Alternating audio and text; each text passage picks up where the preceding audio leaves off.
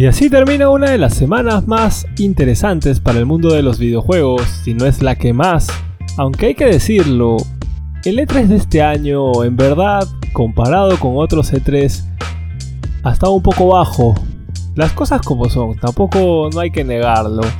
Pero tampoco esto quiere decir que no nos haya dejado cosas buenas. Y bueno, en la sesión de podcast de Lucho al Mando del día de hoy, quiero repasar aquellos juegos que me impresionaron bastante pero antes de empezar, no olvides suscribirte al canal, basta con darle clic al botón de suscribirse debajo del video. También no olvides visitar las redes sociales, Facebook, Twitter, Instagram, Twitch, sobre todo esta última, que es donde estamos haciendo transmisiones los días martes y los días sábados a las 9 y media de la noche.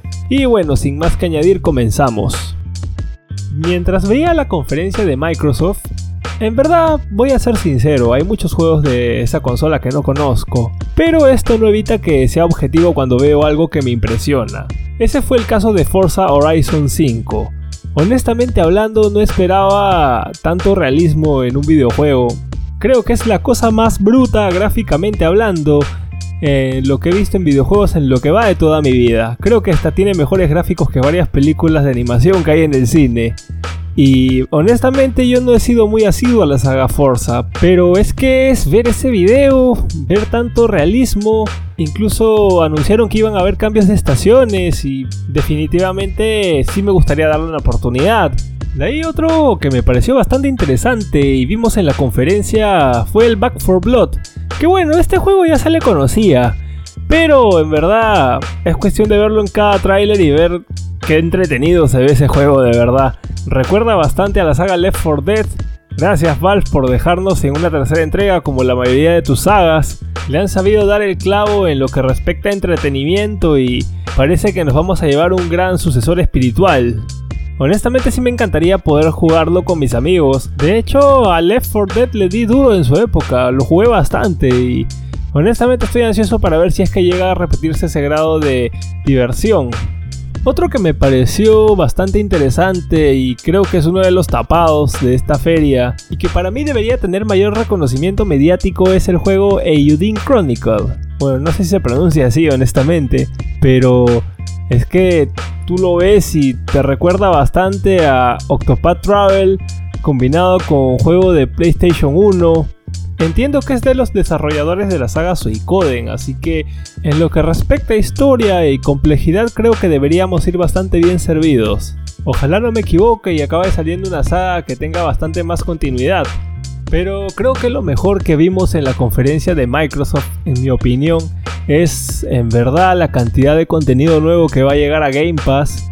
Desde los juegos de Bethesda, toda la saga Fallout, el Doom, The Evil Within, pasando por algunos otros juegos como este caso Yakuza Like a Dragon, Hades, Among Us y bueno, aparte de ellos también va a llegar ahí eh, Back for Blood, el Forza 5 anteriormente mencionado, Halo Infinite, por lo que si hoy por hoy alguien compra videojuegos en la consola de Xbox es netamente porque les gusta botar el dinero. Y bueno, saliendo un ratito del E3, un juego que me pareció bastante interesante y justamente salvó el Summer Game Fest.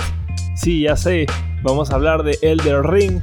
En verdad que Hidetaka Miyazaki hoy por hoy creo que se ha convertido en el desarrollador de culto que todo lo que saca brilla con luz propia. Y Elder Ring no es para menos, en verdad que también se ve bastante interesante. Y por si no fuera suficiente, está avalado también por el escritor de Juego de Tronos, George R. Martin.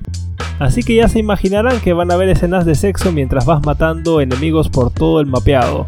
Pero bueno, muy aparte de eso, en verdad que hay que también reconocer que el juego tiene una suerte de transición entre consola de anterior generación y consola actual, por lo que tampoco le podemos pedir ser un portento, pero no por ello deja de ser impactante. Y bueno, ahora saltando nuevamente al E3, esta siguiente mención se la voy a dar a un anuncio de Limited Run Games. Estoy hablando de Castlevania Requiem, que tiene los juegos Symphony of the Night y Round of Blood, que en verdad hoy por hoy es muy similar al recopilatorio que salió para PSP, pero no deja de ser interesante tener en físico este juego. Más que nada para satisfacer a ese coleccionista que tengo dormido en mi interior y que de cuando en cuando sale a despilfarrar el dinero en juegos que te pueden demorar en llegar hasta 4 o 5 meses. Lo digo por experiencia, obviamente. Y ahora vamos a saltar a la conferencia de Nintendo. En verdad, la conferencia de Nintendo para mí ha tenido anuncios bastante interesantes, desde Kazuya en Tekken, que me sorprende cómo los jóvenes de hoy en día no saben quién es este personaje. En verdad me encantaría poder darles con un soplamocos en la cabeza, pero bueno, no es posible porque tendría que dejar eunuco a más de 20.000 personas. Pero me encanta este anuncio más que nada porque Kazuya representa bastante bien la jugabilidad de Tekken, aunque honestamente más que a Kazuya yo esperaba a Scorpion de Mortal Kombat, Espero que Scorpion sea el último DLC, sería increíble. Y bueno, si la gente no lo conociera, ahí sí ya me doy cuenta que la sociedad no tiene salvación. Otro juego que me pareció interesante es Shin Megami Tensei 5. Como fanático de Shin Megami Tensei 3 y el 4, el 5 estaba muy a la expectativa de ver cómo luciría, ya que no habíamos visto mayor detalle de la jugabilidad más allá de algunas CGI que en verdad nunca terminan de ser ilustrativos. Y bueno, me alegro de haber esperado porque parece más que nada un Shin Megami Tensei Nocturne pero hipervitaminado. Eh, me encantan los diseños que pude ver, me encanta el estilo de pelea, me encanta que se vea el personaje en las peleas, me encanta que sea un escenario abierto y que mantenga esa tónica tan oscura, aunque es una suerte de entorno apocalíptico pero futurista. Y creo que va a dar bastante que hablar y va a acabar siendo uno de esos juegos que de repente la gente no se va a acordar mucho, pero aquellos que tengan la oportunidad de probarlo seguramente van a salir bastante satisfechos.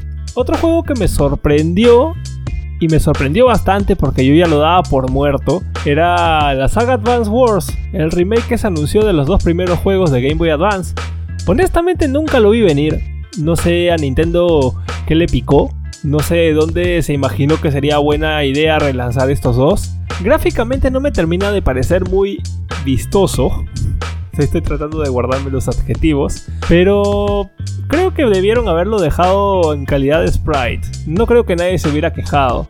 Pero el hecho de que Nintendo se haya acordado me da esperanzas en que se vayan a acordar también de que existen otras sagas más allá, como Punch Out, como F-Zero, como Airbound entre otras sagas que quién sabe si algún día se dignarán a traer nuevamente a la palestra. Y continuando con Nintendo, otro juego que también me pareció bastante interesante, pero tampoco se habla mucho, es el juego Mario Party Superstars.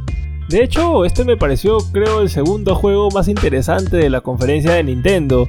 Y esto básicamente porque yo soy fanático de la saga Mario Party y en verdad está muy inspirado en los juegos de 64. Si no me equivoco, creo que los tableros vienen de ahí. Yo no lo he podido reconocer porque hace tiempo que no los juego. Pero el hecho de estar basado en esos clásicos de mi infancia, obviamente a mí me inclina mucho la balanza a su favor. Y espero de todo corazón que salgan bastante bien. Y bueno, como no podía ser de otra forma, el último juego de la conferencia de Nintendo también tenía que ser mencionado. Sí, estoy hablando de la secuela de Breath of the Wild, Honestamente sí tenía muchas esperanzas de verlo. Justo lo conversaba con un amigo mío con el que juego en Twitch de cuando en cuando y hablábamos de lo importante que era que se mostrara.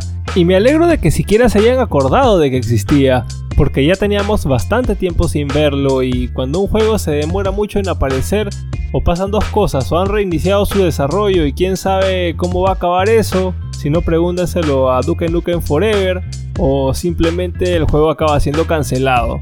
Lo cual no creo que hubiera pasado con este juego, pero, pero seguramente un reinicio y un aplazamiento no habrían sido descabellados. Lo único que sí me da bronca es que me hubiese gustado que se muestre más, pero con el hecho de verlo y saber que existe me doy por servido. Y bueno, para terminar, un juego que seguramente la gente no se esperaba ver por acá, pero a mí me hace bastante ilusión, y estoy hablando de The Great Ace Attorney, sí, el juego del antepasado de Phoenix Wright, más que nada porque me encanta mucho esa saga de juegos y tengo entendido que estos dos en Japón fueron muy bien valorados en su momento. Evidentemente no los pude jugar porque el juego solo salió en Japón. Yo no sé japonés y no tengo una consola japonesa como para descargarlo. Pero el hecho de que le hayan dado la oportunidad para mí es bastante importante. Pero evidentemente ya se ha visto mucho de este juego. Y por eso es que no ha sido mencionado, pero estamos hablando de las cosas que a Lucho al mando le impactaron. Jaja. Y bueno amigos, hasta aquí con esta selección de juegos. Sé que alguno de ustedes me dirá, Lucho, te dejaste este juego, ¿qué pasó con Battlefield, Stalker? Bueno, en verdad estoy hablando de juegos que de repente a mí me impactan más justamente por mi afinidad y ese tipo de cosas. Pero igual déjame saber qué juegos te hubiese gustado ver por acá, cuál crees que fue el juego más interesante que se pudo ver en la conferencia, qué fue lo más decepcionante que se vio, porque también en verdad que hubo bastantes cosas decepcionantes. Y sin más que añadir, eso es todo por hoy. No olviden darse un salto por el canal. Les dejo el último video que se grabó, que fue una conmemoración de los 20 años de Game Boy Advance. Y sin más que añadir, me despido. Espero que tengan una gran semana y nos vemos en un próximo video. ¡Mua!